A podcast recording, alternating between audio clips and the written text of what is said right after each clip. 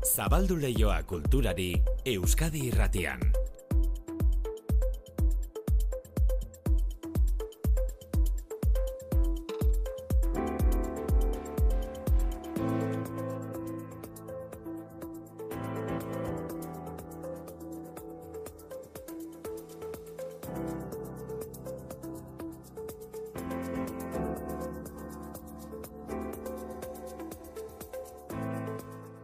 Manu etxe sortu arratzaldeo. Arratzalde maite. Hasi da Durangoko azokarako atzera kontaketa eta pixkanaka azoka horretako erakusmaietan ikusiko ditugun lan berriak ari gara ezagutzen. Horixe da, musikan bezala, ba, literaturan. E, liburua e, plazaratu da Bernardo Atxagak, gero entzungo ditugu bere hitzak eta liburu plazaratu berrien usaina eta eskuekin ukitzeko pizten duten gogoaren ondoan, ba, kantu berriek eragiten duten jakimina eta entzumina esan beharko genuke.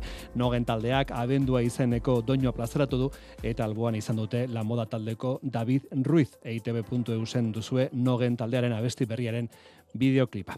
Azaro hasieran argitaratuko dute bereien disko berria. Eta kantu eta disko berrien alboan ba liburu berriak Paradisoaren kanpoko aldeak atxagaren liburu berriaren izenburua. E, poemak topatuko ditugu bertan, baina hitz lau edo prosaz idatzitako testuak ere bai, liburuaren oinarrian idazleak berak Frantziako kartzeletan egindako irakurraldiak eta entzun bere ibilbide literarioaren muina edo nukleoa ageri da liburuan atxaga. Hau da, nire e, ibilbide literarioaren nukleoa edo muina, hau da. Ze esan nahi du honek, halako, baina ez dago eta liburu bat, ez da filosofia liburu bat, ez da, hau egina dago narrazio, testu labur, idatzi labur eta idatzi ez hain laburrez osatutako nukleo bat e, Pamela argitaletxearen eskuti dator Bernardo Atxagaren liburu berria. Liburu eta disko berriak durangorako eta aurtengo azokak baditu datak, lema eta kartela. Abenduaren zeitik amarera ingo da azoka, aurten aurrez aurreko era bat, pandemiak ekarri zituen trabak alde batera utzita, e, lengo da lema, osatu egin dute, aurten fantasia da, izango da lema. Erain justu, e, kartel fantastiko eskatu diote Simon Agirre artistari, faktorian berarekin hitz egin dugu. Kriston ilusia intzian, e, esan ziatenian, eta baina hori, ba, klaro, e, ba, zerbait e, hain importantea izan da, ba, hori, pixkat apuro, apuro ere mateu. Baina, bueno, hori eman ziaten lehenengo leloa, fantasia da, e, ba, sorlandetik e, pasaziaten eta horren inguruan ba ja hasi nintzen bozetoak eta ideia botatzen eta azkenian ba hori hau sortu nun. Eta bueno e, errealitate virtualian modelatua dago iruden. E, Simon Agirrek azokarako egin duen kartela. E, azokaren espota egitea egokituko zaio, hemendik aurrera Simon Agirreri. E, azokak e, kultura egitarau oparo ere izaten du, itzaldiak, zuzeneko musika, proiektzioak, tailerrak. Gerediaga elkartekoek adirazi dute, oraindik ere proposamenak egin litezkela kultur egitaragua osatzeko. Urriaren amabostera arteko epea dago horretarako. Irurak arteko bidean izango ditugu beste osagai batzuk ere bihartik aurrera iruña hiri kulturaren edo kultura urbanoren topaleku izango da atrapados jaialdian. Daz jaz jaialdia gazteizen Bilboko Arte Derren Museoan ezkuntza tailerra eta donosten egingo duten arkitekturako bi urtekoa. Euskadi irratian kultur leioa. Manu Etxezortu.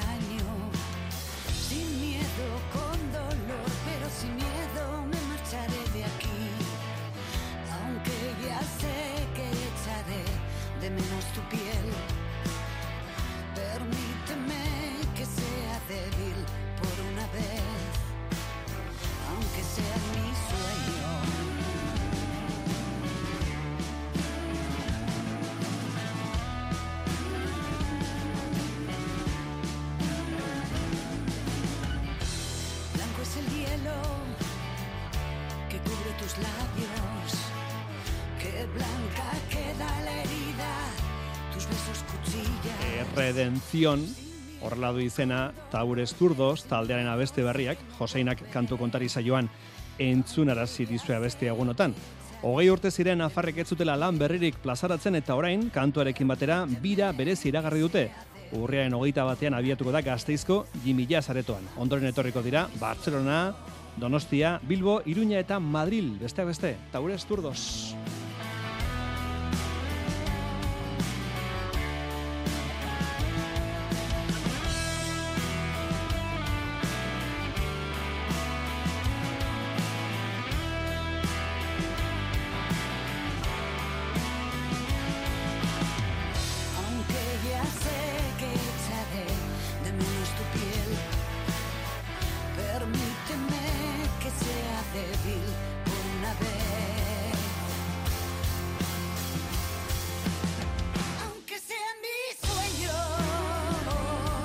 E, galtza bete lan izaten dute argitaletxek garai honetan, abendu hasieran, gaur orkestu duten Durangoko azoka izaten delako eta urte osoko itzordua handietako bat izaten delako Durango. E, txalaparta argitaletxearen kasuan, garai honetako urteroko lanei ospakizunak ere batu zaizkie, hogeita mabost urte bete berri ditu argitaletxeak eta gainera egoitza berria zabaldu dute iruñean. Garazi Arrula, txalapartako editore, Garazi, zer moduz? Kaixo, egunon. Bai, energia zongi hornituta, Durangoko azokara bitarteko denborari behar den bezala heltzeko, garazi? Ba, beharko, ez da? Ez dakit, pixkatia haitu zaigu energia, bai, izan dira egun batzuk ba, lan handiarekin eta gauza handiekin, eta ez, egia esan, ez, e, mundu guztiak hori aipatzen du durango durango, eta Bai. gu orain hartze, ohartzen hasi gara, zeren oin arte egon gara, basan bezala, urte hurrenaren ospakizunekin, baina ez hori bakarrik e, edizioaren azoka ere izan dugu orain iruñan, Egia da. aurreko astean eta bueno, orain ere e, udazkenean azoka bat baino gehiago daukagu Durangokoa baino lehen, Mhm. beraz iritsiko da, hori ere iritsiko da. Bai, eta gusturari zarete, Iruñeko kale nagusian zabaldu duzuen egoitza berrian, garazi? Ongi ari gara, bai, bai, bai, esan oraindik ere antolatzen eta txukuntzen guztia, baina, baina ongi, bai, kontente, bai, erantzunarekin eta oraingoz bai. Mm, E, mila bederatzeun da laurogeita lagoaren urtean, Tafailako kuadrilla batek erabaki zuen, herriaren memoria historikoa bildu beharra zegoela, eta horrela Altafaila elkartea sortu zuten, eta aurra izan zen txalapartaren ernamuina. E, orduan hasi zirenek, imaginatuko te zuten, demorarekin txalapartak hartu duen dimensioa, garazi? Ba, ez dut uste, ez dut uste sineste, sinesten zuten Nikolan, ez? Sinesten, sinestuko zuten, zeren nain zuzen horrek bultzatuta, ez, konbentzimendu zekin zioten bideari, zuk esan bezala aurren altafaia elkartea sortu, eta oraindik ere martxan den eta argitaratzen argitaratzen jarraitzen dutena, baina, e, ba, bueno, ba, ikusita zelako arrakasta izan zuen, ba, lehenengo liburuetako batek, Navarra 1936 de la Esperanza al Terror, pizkaten gerra zibilaren inguruko memoria hori guztia berreskuratu nahian, ba, ikusita ba, po- potentziala eta e, erabaki zuten ba, txalaparta hartu eta eta horri horri ekitea eta, eta horri bidemeta eta eta hainbat urte eta gero, eta urte eta gero, ba, hemen jarraitzen dugu. Mhm. E, txalapartaren sorrerarekin lotuta derrigorrezkoa da Jose Mari Esparzaren izena gogora ekartzea ez da? Bai, bai, bai. Ba, hasierako taldetxo hartan bera zegoen, bultzatzaile nagusietako bat izan zen, eta gaur egun erretiratua badago ere, ba, Bai. e, urbil jarraitzen duela esan dugu. Mm, Bueno, e, zeintzu dira txalapartaren zenbakiak, e, hogeita urteko historian, mila eta bosteun titulu baino gehiago argiteratu dituzue, e, euskarazkoak eta gaztelaniazkoak, eta gero, ba, e, gerora, oso ezagunak bihurtu diren idazleak ere argitaratu dituzue, Marcela Serrano, Noan Txorski, Jakon Dabeli, Ani Erno, bihar jakinaraziko dute literaturako nobelsaria aurtengoa e, garazi, eta Ani Ernoren liburuak argitaratu izan ditu txalapartak. Bai, e, bai, ba, egia esan e, izen haunitz dira, eta, bueno, zuko ipatu duzu mila bosteun titulo baina gehiago, hori, e, hainbat, ez bakarrik txalaparta, baizik eta lankidetzan ere egin Mhm. ditugunak hor sartzen dira, eta, eta, bueno, ba, zenbakiak hor daude, baina egia da, eta izenak ere bai, eta egia da, badauzkagula e, izen handi batzuk, e, bai nazioarte mailakoak eta bai e, Euskal Herrikoak Bai.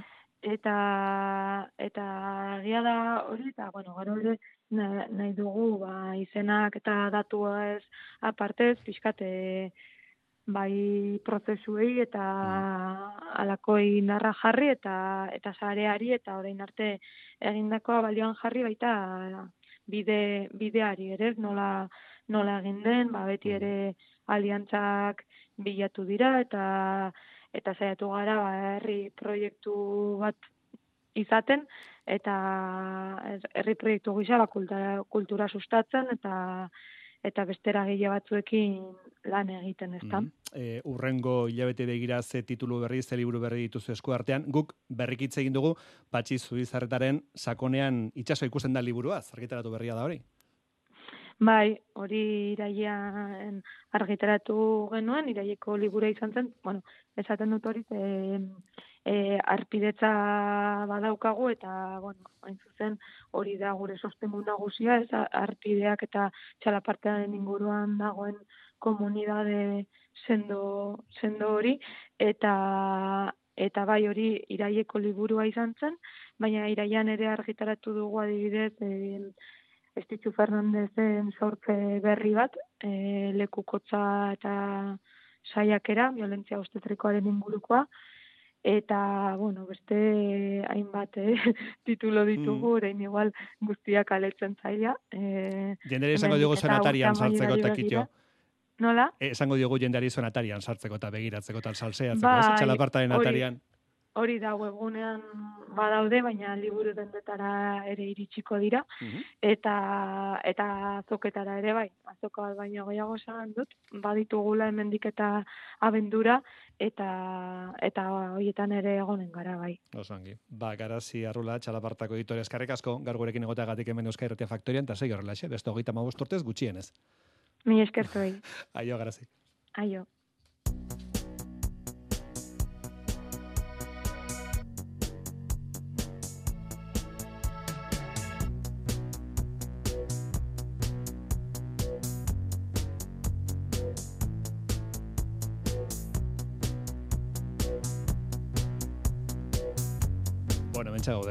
Faktorian eh, egiten ditugu hainbat eh, saio, hainbat ordu egiten ditugu faktorian, goizak gaurren eta gero guk hartzen dugu lekuko hemen kulturleioan eta jarri behar dugu ja Durangora begira, Mailu Odriozala, Mailu kaixo. Arratxaldeon. Egokituko zaigu Durangora joatea eta ilusioz eta Bai. pozez joango gara, baina Bai, bai. horren aurretik ba jakina jakin behar da ze plan izango dugun. Eta dakiguna da Durangoko azoka fantasiaren azoka izango dela urten, hori da behinik behin bere leloak adirazten duena, abenduren zeitik amarrera emango den azokak, e, bestalde bere kartela ere plazaratu du Simon Agirre Hernaniarrak sortu duena, errealitate virtualeko tresnak erabilita Iker Zabala konta iguzu.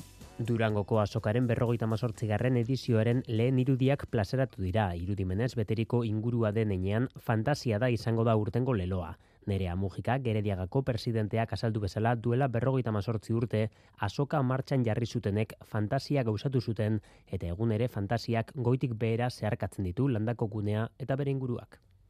Fantasia da sortzaile berrien ilusioa. Fantasia da liburuen usaina, diskoen kolorea. Fantasia hutza da ideia batek sortzailearen imaginaziotik durangoko azokaraino egiten duen bidea. Mila eta bat arrazoiengatik durangoko azoka fantasia da. Eta honen irudi grafikoa Simon Agirrek sortu du, leloa fantasiaren ingurukoa dela kontutan hartuta, kolorez beteriko diseinua egin du, morea, berdea edo urdinargia elkarren artean nahasten dituena.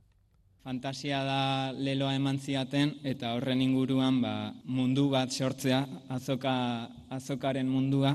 Elementu fantastikoak nastu nitun, ba, elementu propioekin, ba, liburuak, musika, zinema. Plastilina edo urtutako materiala da denak duen testura eta izaki fantastikoz beterik egongo da, ala nola izoski janean dagoen erraldoia, gitarra jotzen ari den elfoa edo liburuaren aterpean dantzan dauden deaburtxoak, eta dena inguratzen izaki irakurlea, kartel guztia irudimenez askatzen ari dena. Sormenak ekartzen duna, bueltan ekartzen dizu, ematen dezuna. Azpian dagona aurpegi bat da, berez irakurtzen dago liburua eta hortikan loretik berriz erortzen zaio ura eta bea bera sortzen da. Eta bueno, da pixkat ba, sormearen ziklo bat bezala hortik sortzen da uniberso guztia. Eta lan egiteko moduak errealitate virtualaren lurraldean daude. Agirre kartelaren mundu hontan bertan sartu da, ia beste biztanle bat izateraino. Lehenengo marrazkiak iten biden eta gero pentsatu nun hiru dimentsiotara pasatzea, hori mundu horrek sakontasuna ukitzeko errealitate virtualeko kasko batzukin modelatu nun dena, kaskoa jarrita eta mando batzukin ba, irian bezala modelatzen da. Azokari dagokionean aurreko urteetako salbuespen neurriak albo batera geratzen dira. Durangoko azokako berrogeita mazortzigarren edizioa euneko eun aurrez aurrekoa izango da. Peñat Gaztelurrutia gerediagako koordinatzailea. Aurten aurrez aurreko azokaren aldeko apustu osoa egingo dugu. Online ereduaren leioa itxi egingo dugu aurten. Hala ere, persiana guztiz itxibarik. Etorkizunean horren premia baldin badago, egoerara egokitzeko prest egongo gara, baina aurten ez dugu online denarik izango azokan. Ahotsenea, kabia eta bar beraz bere programazioa fintzen ari dira, oraindik ere proposamenak helarazteko epea zabalik dagoela gogoratzen du gerediagak urriak amabosta bitartean. Bueno, Durango. E, Durangon bazkaltzeko eta tokiak apuntu dut dauzkazu, mailo? Beste urtetatik bai, eh? Ezagutzen ditugu batzu bai. Hor, zubia pasata badaukate Palentziako lagunen elkartea, edo er, Bai, zubia bai, pasata, ez? bai, elkartea, hor, mitikoa da, ez? Esanguratsua Durangoko azokan, bai, bai. Bueno, Durangoko azokaren- Matematik ikusi nahi baduzu, ara joan behar duzu, Ze bai. Palentziako, Bai, bai, bai, bai. Palentzia PC, Palentziako lagunen elkartera, eta bai. Centro Palentino, ez? Mhm, Bueno, bai.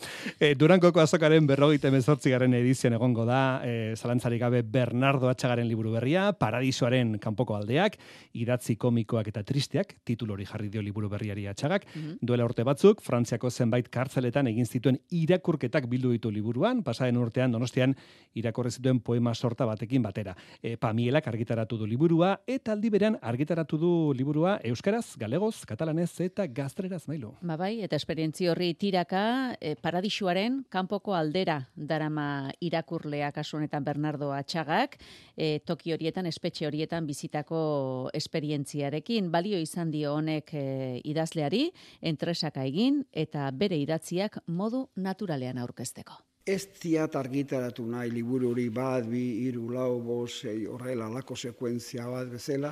Eta orduan pentsatu nun, testu guzti horiek, idatzi guzti horiek, jende baten aurrian irakurriak izatea. Alegia, mauzakeko irakurketa, nebik zirleizleko irakurketa, nebik zirleizleko txato, xatoko irakurketa, San Andre dela aldeako irakurketa, eta geho martuteneko kartzelako irakurketa. Bere literatur ibilbidea osatzen duen arkaitz handi horretatik, nolabait kanpokoak kendu, eta muinean aurkitu dituen idatziak dira. Atzian utzitako urteak, hori da gure bizitza, nire bizitza, kasu honetan, halako arkaitz bat bezala ikusten dugu eta dut.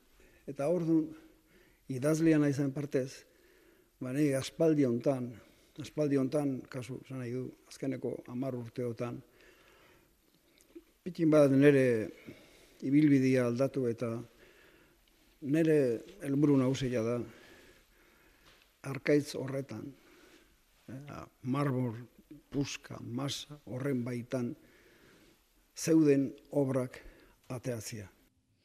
Bueno, eh, ze nolako hausnarketak eh, egin dizkigun Atxagak. eh, Bernardo Atxagak. Bueno, ba, ba, kontestu berezi horretan irakurritako idatzi hauekin, hau da espetxeetan irakurritako hauekin, nolabait irakurlea ere hor kokatu nahi izan du. Irakurriko duzu lekukoekin, eta lekukoiek izango dira presoak, preso zaharrak, preso gazteak, nebiken, e, izango dira herritarrak, izango dira martutenekoak, izango dira, eta hoiekin batera irakurriko duzu, nahi eta nahi ez, zatik nik, pensatzen dut, narrazioaren bidez, nik zu ara eramaten zaitut. Beno, idatzi zaharrenak berrogei urte dituzte, berrienak urte bete, ibilbide oso baten argazkia berak esan duen moduan, eta tira lan honetan, Jose Ramon Amondarain artista du ondoan atxagak, kapitulo bakoitzari, margolan bat eh, eginez, eh, porta, eh, kapitulo bakoitzaren atarian, ba, margolana ikusi dezakegu. Liburua, eh, joan den urtean, lehen esan bezala, Koldo Mitxelena kulturunean irakurritako poema sorta batekin osatzen da. Gero arte mailu. Aio. E, gazteizek e, jazz kutsua hartzen du udan urtero, baina jaza urte osoan dago presente arabako hiriburuko daz aretoan. Eguerdian daz jazz konzertu zikloa aurkeztu dute eta iragarri dute hilaren emezortzetik aurrera nazioartean sona handiko musikariek parte hartuko dutela gazteizen. Bost egunez jarraian izango dira konzertuak Vital Fundazioaren kulturunean gazteiztik berri maile oiar narbaiza. There is something I like to bring to you.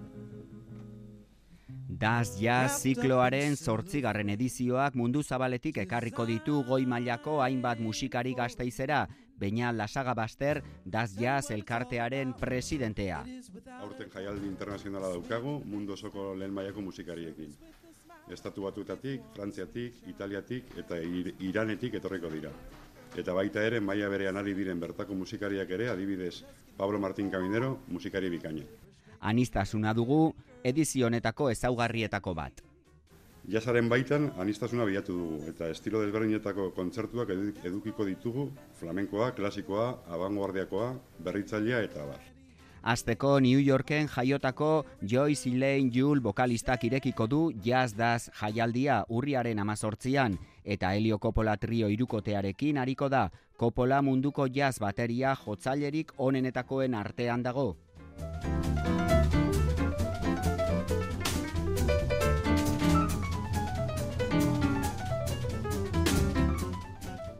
Urrengo kontzertua Tony Tixier ospetsuaren irukoteak emango du pianu, basu eta bateria emanaldia izango da. Horrez gain, Francesco Conigliok Nebula izeneko proiektua aurkeztuko du ostegunean.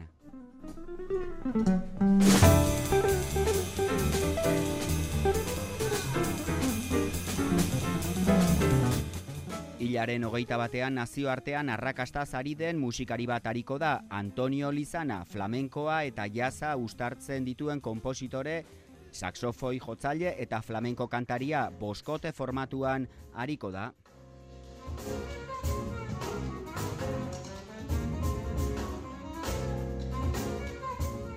Pablo Martín Caminero Quinteten kontzertuak itxiko du Daz Jazen zortzigarren edizioa bere jaioterrian ariko da Caminero urriaren hogeita bian. Sarrerak eta abonuak dagoeneko eskuragarri daude interneten musikaze plataformaren bidez.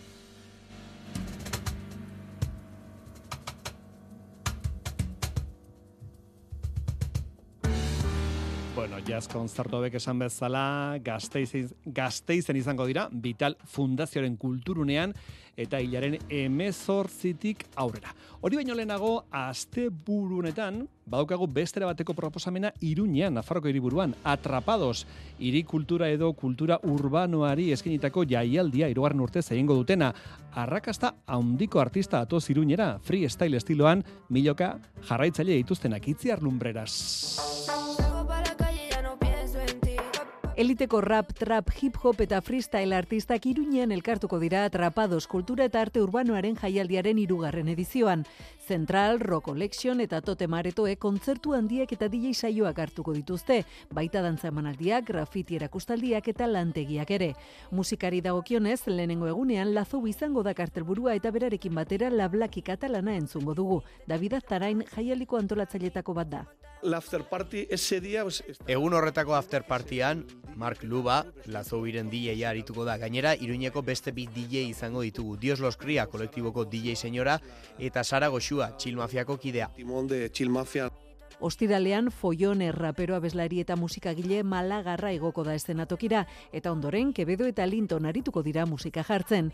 Larun batean berriz Flash Mob erraldoia Sarasate pasealekuan eta gaueko kontzertuak Tote Maretoan. Por la noche es el Gauean, jaialdiko emanaldi nagusietako bat dugu freestyleko munduko txapeldunak, txuti, eskone, inbert eta jafe. Zenbaterainoko ospea lortu duten ulertzeko datu bakar bat. Lauen artean, amar milioi jarraitzaile dituzte Instagramen. Eurekin batera arituko dira Babi eta Isusko Nafarra. y el Navarro Isusco. Gauean, unai muguru zarituko da Rokolexion aretoan. Urriaren hogeita bat eta hogeita bian, atrapadan zerakustaldiak emango dio amaiera jaialdiari. Raquel Jimenez antolatzailea. Hay más de 6.000 dantza urbanoak egiten dituzten 6 edo 7 mila pertsona daude Nafarroan eta ikusgarritasuna eman nahi genien. Estatu mailako oihartzuna izango duela ziur gaude. Estatuko parkur txapelketarekin bat egingo duelako gainera. Nafarroa osoko amasei dantza eskola elkartu ditugu eta denen artean amar estilo desberdin dantzatuko dituzte. de danza diferentes. Sarrerak eta jaialdiari buruzko informazio guztia atrapadosen webgunean eskuragarri. Atrapado zaialdia asteburuan iruñan. Eta guazen salto batean Bilboko Arte Derre Museora, ekimen andana abian jarri ditu Bilboko Arte Derre Museoak. Besteak beste, hezkuntza espazio berria eta jarduera publikoen arlo berria aurkeztu ditu. Berri emaile Bilbotik, Joarrabo Martiarena. Hezkuntzak pixu handia du Bilboko Arte Derren Museoaren jardunean. Hezkuntza espazio berriak hogeita bat garren aretoa okupatzen du, eta bertako teknikoek egindakoa da, zur sare handi bat da, bertako elementu nagusia. Maria Mezaga, museoaren komunikazio saileko kidea. Hezkuntza tailerrak bere espazio publikoan integratzen du museoaren hezkuntza misioa, hogeita bat garren aretoan kokatzen da artea ikasteko eta ulertzeko jarduerentzat testu inguru honena ematen duen ekimena. Beste ekimen berria jarduera publikoen arloa. Arlo berri hau aldaketa prozesuaren hildo estrategikoetako bat da eta erakundearen eta gizartearen arteko katalizatzailetzat hartzen da eztabaidarako gune eta programa irekiak eta ideien elkargunea bultzatuz. Bere interes nagusietako bata bildumaren eta erakusketen berri irakurketa berriak lantzen dituzten jarduerak garatzea da herritarrentzat eskuragarri bihurtuz eta gizarte garaikideko gai garrantzitsuekin lotuz. Bilboko Arte Derren Museoak antolatutako ekimen andanaren baitan, batzuk martxan jarri zituzten bere garaian eta orain berraktibatu egin dituzte. Esate baterako BBKTak programa. Duela amabost hilabete jarri zuten martxan eta orain arte berrogeita amabi muntaia eta larogeita amabost artista aurkeztu ditu. Artista guztien ia eren bat hogeita mairu jardunean dago eta kopuru horretatik ia erdia amalau emakumeak dira. Orain, esandakoa BBKTak programa berraktibatuko du museoak. BBKTak ekimenak bilduma ohiko kanonetik e, urrun aurkezten du, bai formatuari dagokienez areto bat, bi artista, bai edukiari dagokionez elkarrizketa formal akronoa eta bai kadentziari dagokionez ere bilduma iraunkorra aldi baterako bihurtzen da eta astero aldatzen da. Batzuetan gainera beste bilduma batzuetako obren maileguak ere sartzen dira. Bi artisten eh, lehen buruz burukoaren protagonistak Antonio Moro eta Antonio Saura museoaren lehen aretoan. Ekimen honekin gainera, Saura margolari aragoitarraren eriotzaren hogeita bosgarren urte horrena gogoratuko du museoa. E, Joseinari lekukoa pasa horretik, hola Joseina, kaixo. Ba, ikazu. Sara Zozaia eta Bengo elkarrekin, maitia bestia. Bideo batez entzule izango diegu, Bengo, Bengo, bihar izango dela, arrasaten, arrasateko gaztetxean izango da. Bihar kontzertua. arrasaten ordua, eman. E, Hori da, e, bi arrasaten bengo, eta etzi arrasaten, Joseina, tatxan, tatxan, Maritxo Kajoi. Bueno. Etzi, ostiralarekin. Eta segidan tatxan, tatxan, kantu kontari.